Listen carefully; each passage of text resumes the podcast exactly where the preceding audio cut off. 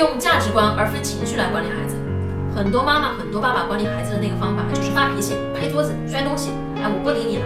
你看你说的所有的这些东西啊，都只是情绪，情绪并不能传递价值观，情绪只能够传染更加恶性的情绪。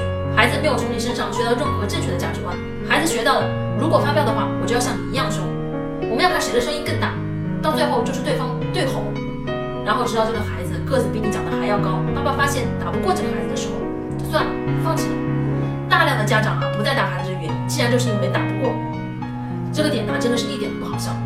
很多家庭呢就是这样，就是爸爸说再也打不动了，所以你发现你的暴力情绪啊会遗传，你的暴力情绪就是这样传递给孩子的。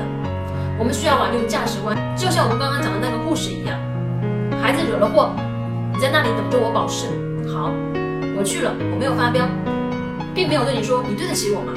没有说这样的话，我只是说你需要为你自己的行为负责，所以我明天早上再来保持你。看，我这样的情绪是很稳定的。它所传递的就是价值观，价值观呢就是每个人做错了事儿，你要自己为自己负责。另一个价值观呢就是我说了我要保护你，我就会来保护你。所以第二天早上呢，我就会把你保释出来。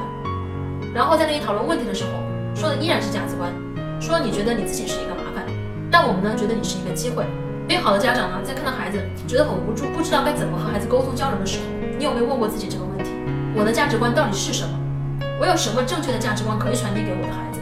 我为什么反对他这样做？他背后的原因是什么？